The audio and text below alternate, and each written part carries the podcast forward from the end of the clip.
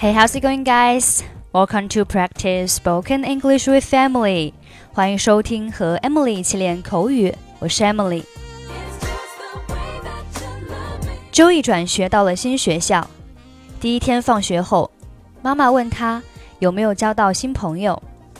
妈妈说：“Did you make any friends？”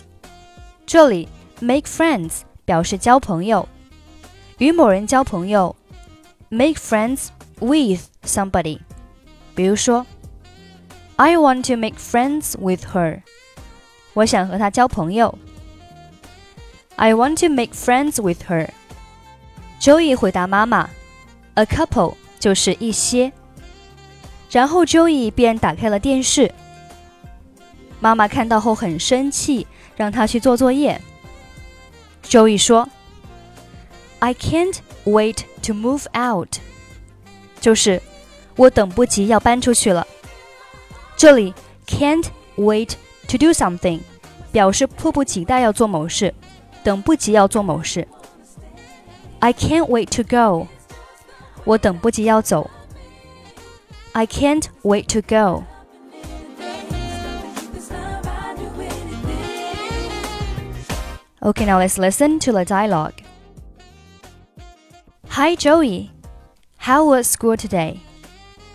Not too bad. Did you make any friends? A couple? Well, I'm glad you have some friends already. Have you done your homework? Not yet. Then why are you watching TV? This is my favorite show. Go upstairs and do your homework.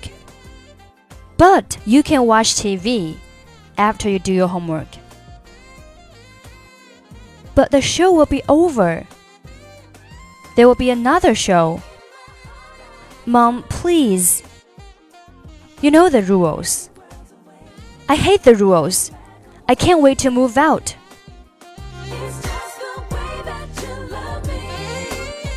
Okay, that's pretty much for today. 如果您想参与本期节目的跟读版本以及语音打分， 欢迎您关注我们的微信公众号“英语主播 Emily”，在公众号里回复“节目”两个字就可以加入。I'm Emily, I'll see you next time. Bye bye.